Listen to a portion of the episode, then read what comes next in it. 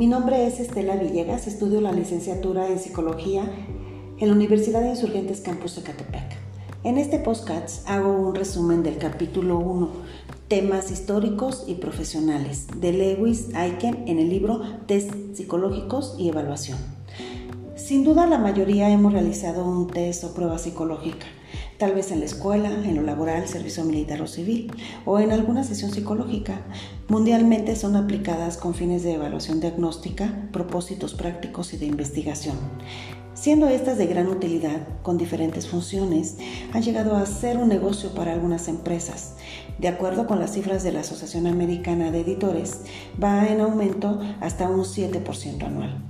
Debido a esto, existen ya organizaciones vigilando el uso adecuado de estos instrumentos.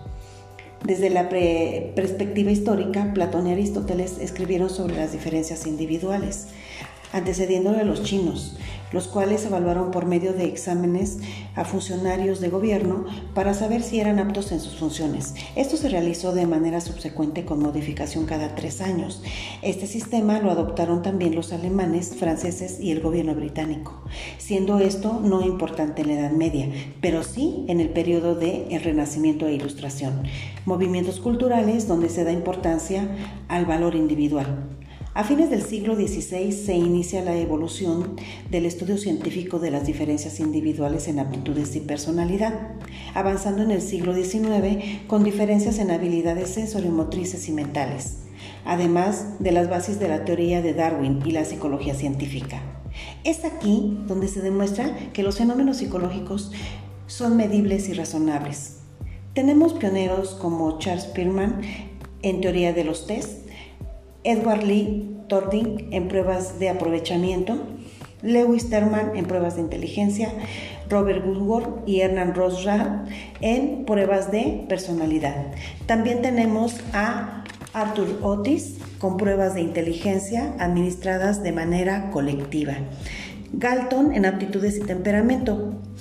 Él fue eh, autor de la teoría de la correlación.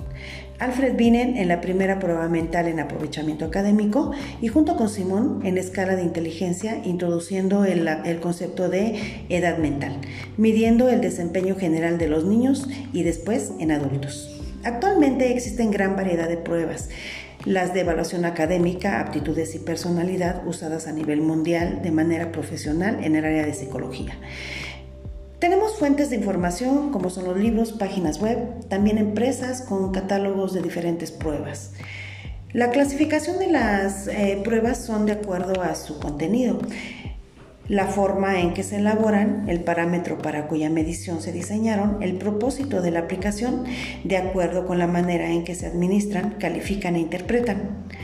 Puede ser también por el método de dicotomía las cuales clasifica en estandarizadas o no estandarizadas, individuales o colectivas, objetivas o no objetivas. El objetivo principal de las pruebas psicológicas es evaluar el comportamiento, aptitudes cognitivas, rasgos de personalidad, entre otras características individuales y de grupo. De acuerdo al aumento y al uso por la utilidad que tienen las pruebas de evaluación psicológica y considerando de quién las comercializa, desde 1985 estas pruebas se rigen por normas las cuales son modificadas en 1999 por la Asociación Americana de Investigación Educativa, Asociación Americana de Psicología y por el Consejo Nacional sobre Medición en la Educación. Las normas son más estrictas con algunas pruebas, como son el caso de pruebas individuales y en la aplicación de estas que se vendan solo a personas preparadas y responsables. Aparte, respetando el código de ética. Este es un pequeño resumen del capítulo 1. Gracias.